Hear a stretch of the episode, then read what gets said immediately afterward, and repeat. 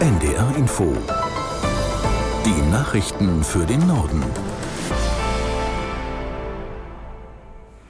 Um 10 Uhr mit Juliette Groß. Bundeswirtschaftsminister Habeck ist am späten Abend von protestierenden Bauern daran gehindert worden, eine Fähre in Schlüttsiel zu verlassen. Der Vorfall sorgte in der Bundespolitik für allgemeine Empörung. Aus Berlin Tim Assmann. Eine Verrohung politischer Sitten sieht Regierungssprecher Hebestreit. Bundeslandwirtschaftsminister Özdemir sieht Grenzen überschritten. Jeder dürfe in Deutschland friedlich protestieren, sagte Özdemir. Aber wenn der Vizekanzler der Bundesrepublik Deutschland hier angegriffen wird mit Feuerwerkskörpern, das hat mit dem ursprünglichen Anliegen gar nichts zu tun. Verständnis für die Proteste der Bauern drohe so verspielt zu werden. Bundesjustizminister Buschmann betonte, was in Schlüttsiel passiert sei, bringe die ansonsten friedlichen Demonstrationen in Verruf. Die Fraktionschefin der Grünen im Bundestag, Hasselmann, nannte die gewalttätigen Proteste am Fähranleger erschreckend und forderte den Bauernverband auf, sich davon zu distanzieren. Der nordrhein-westfälische Ministerpräsident Wüst sprach von einer inakzeptablen Grenzüberschreitung und erklärte, Gewalt mache jede Debatte kaputt. In den Hochwassergebieten in Niedersachsen gibt es leichte Entspannung. Die Pegelstände vieler Flüsse und Bäche sind aber weiter hoch. Die Frage ist, ob die Deiche auch am Wochenende halten. Aus der NDR Nachrichtenredaktion Thomas Kuhlmann.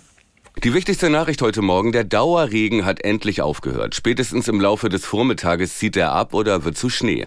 Dadurch ist das viele Wasser aber natürlich nicht weg. An einigen Orten, an Weser, Aller, Leine, Hunte, Schunter oder Oker, drückt es seit rund zwei Wochen gegen die Deiche. Ein anderes Problem für die Einsatzkräfte sind Hochwassertouristen. Die Landkreise Osterholz und Pferden reagieren da jetzt mit hunderten Euro Bußgeld für Leute, die für ein Selfie an Absperrungen vorbei auf Deiche laufen oder die Straßen zuparken. Das ist hundertmal passiert seit Weihnachten, sagt die Polizei.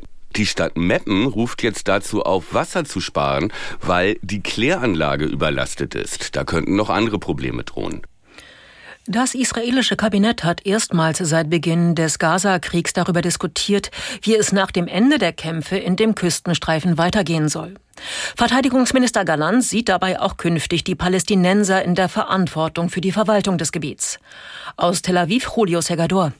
Vorab stellte Verteidigungsminister Galland seine Pläne der Presse vor.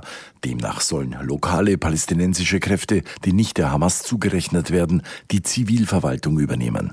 Israel werde nicht für das zivile Leben im Gazastreifen verantwortlich sein, betonte Galland, der aber auch klar machte, dass das Land den Küstenstreifen militärisch kontrollieren werde. Es werde aus militärischer Sicht keine Beschränkungen für Einsätze geben. Israel behalte sich das Recht vor, im Gazastreifen frei zu operieren.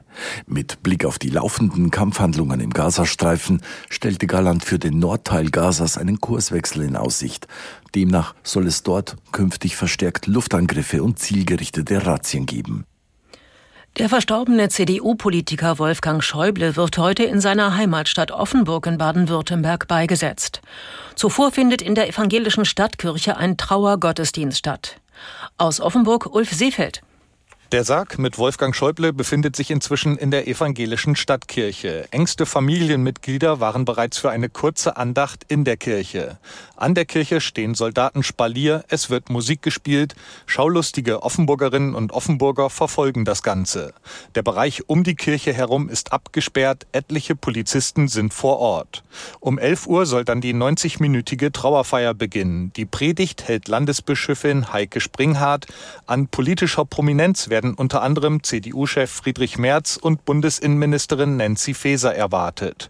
Der frühere Bundesminister, CDU-Vorsitzende und Bundestagspräsident war am zweiten Weihnachtsfeiertag im Alter von 81 Jahren gestorben. Der Unternehmer Günther Vielmann ist tot. Nach Angaben seiner Optikerkette starb der Firmengründer vorgestern in seinem Wohnort Lütjensee in Schleswig-Holstein im Alter von 84 Jahren. Vielmann hatte Anfang der 1970er Jahre sein erstes Geschäft in Cuxhaven eröffnet, sein Unternehmen innerhalb weniger Jahre zum Marktführer in Deutschland ausgebaut und war später auch in zahlreiche europäische Länder expandiert. Das waren die Nachrichten.